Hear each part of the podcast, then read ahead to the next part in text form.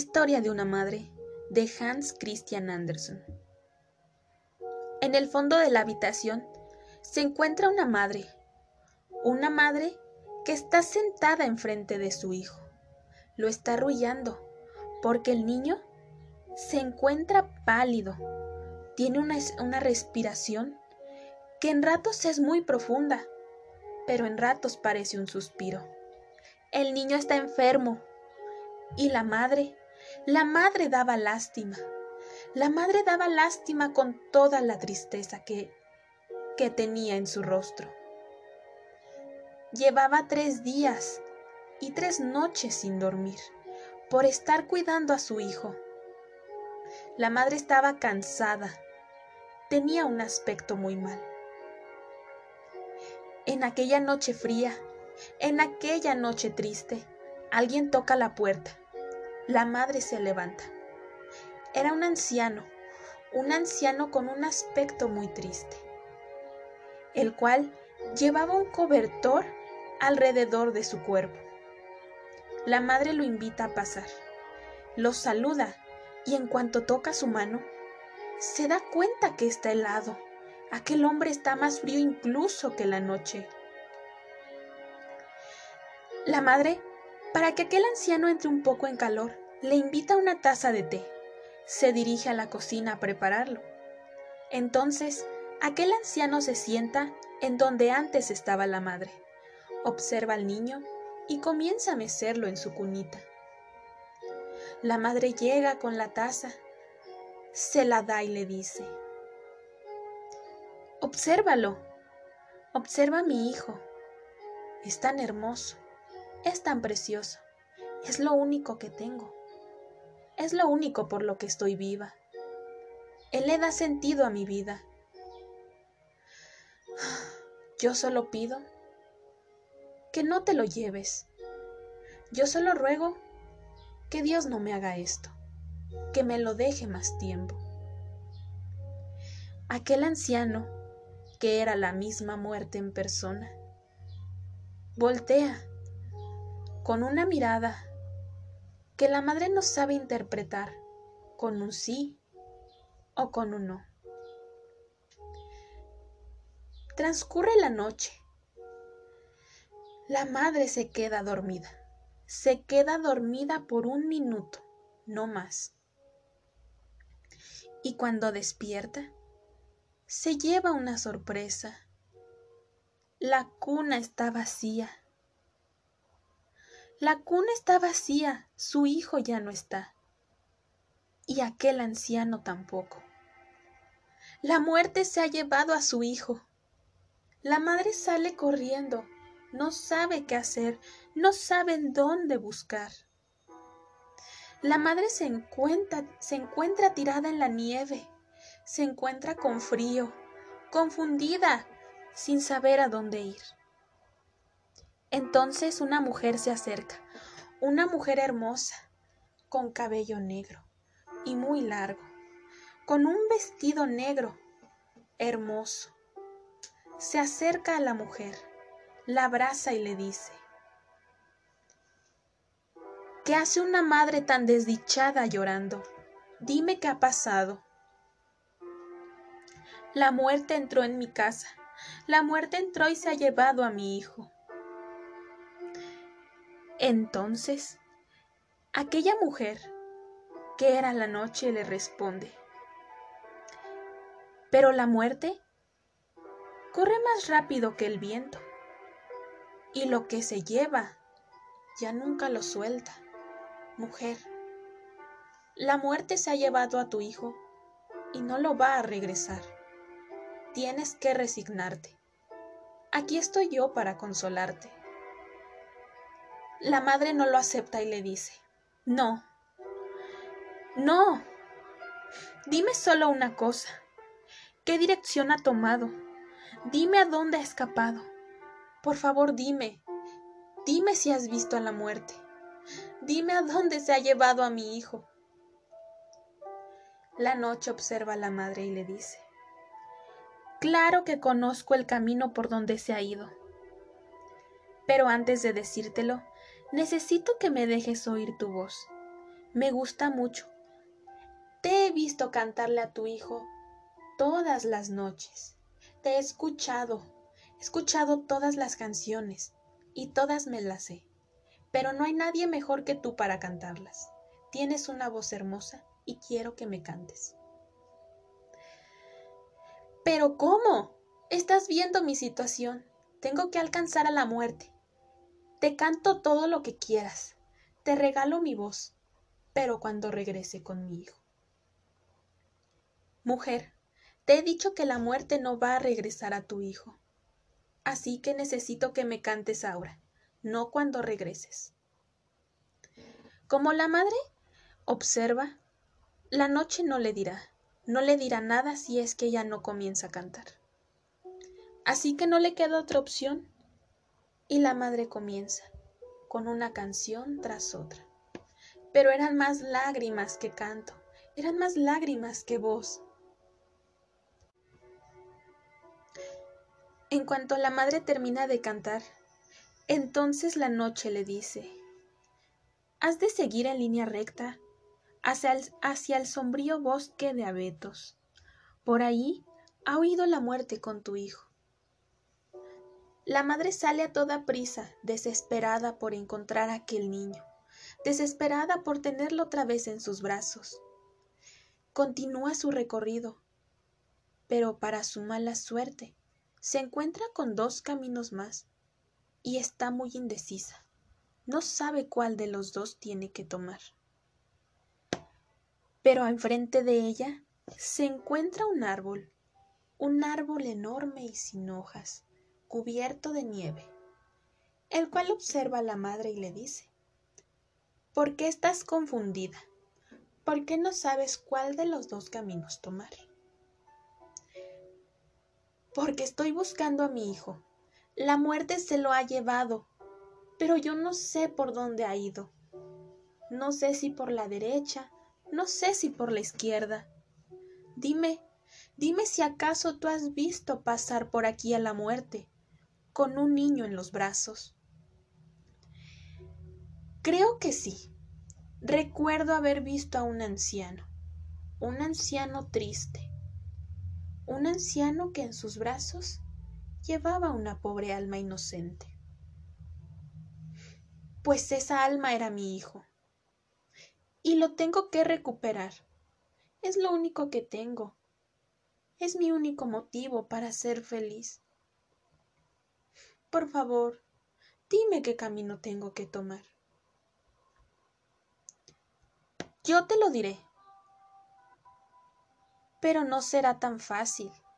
Necesito que me des algo a cambio.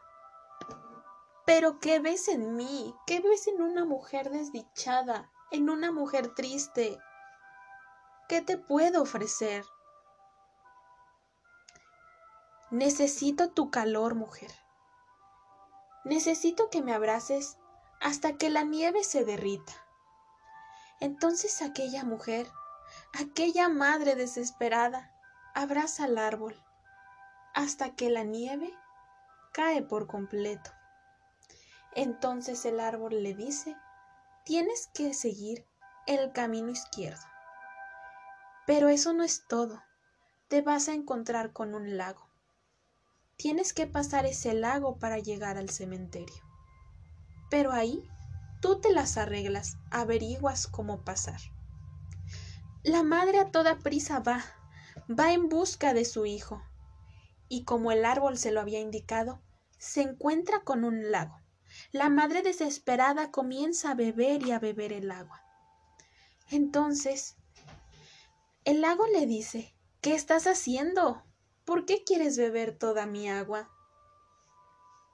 Porque la muerte se ha llevado a mi hijo y necesito pasar al otro lado. Necesito llegar al cementerio. Pero es imposible que bebas toda el agua que tengo. Eso ningún ser lo ha logrado, ni siquiera lo han intentado. Es algo que todos saben que es imposible. Pero yo necesito pasar y no veo otra no veo otra manera de llegar hacia el cementerio. El lago se queda observando a la mujer la observa y le dice, ya sé, ya sé cómo puedo hacerte pasar, pero necesito que me des algo a cambio. Pero ¿por qué todos me piden algo a cambio? ¿Qué ven en mí? Yo ya no tengo nada. Dime qué es lo que quieres. Quiero tus ojos. Tus ojos son hermosos. A mí me gusta coleccionar piedras, diamantes brillosos. Y aquí tengo los mejores, pero nunca había visto algo más hermoso que tus ojos. Tus ojos tan preciosos, azules y brillantes. Quiero que me los regales. Llora, llora todo lo que puedas hasta que tus ojos caigan rodando aquí. La madre comienza a llorar como el lago se lo indicó. Para ella no era difícil llorar, con todo el sentimiento que tenía. Entonces sus ojos caen rodando, aquellas perlas preciosas para el lago.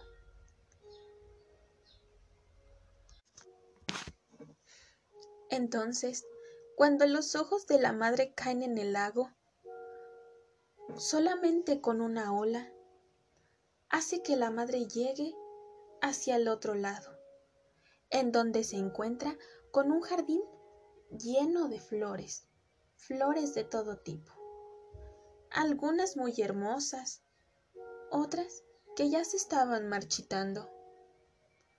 Pero el jardín no estaba solo, había una anciana, la cual muy sorprendida se acerca a la madre y le dice, ¿Quién eres? ¿Por qué estás aquí? ¿Cómo es que has llegado? La madre le contesta, Soy una madre que ha venido en busca de su hijo. La muerte ha ido a mi casa y se lo ha llevado. He venido a recuperarlo. Pero es imposible que hayas llegado. Nadie puede llegar aquí. Solamente la muerte y lo que ella trae.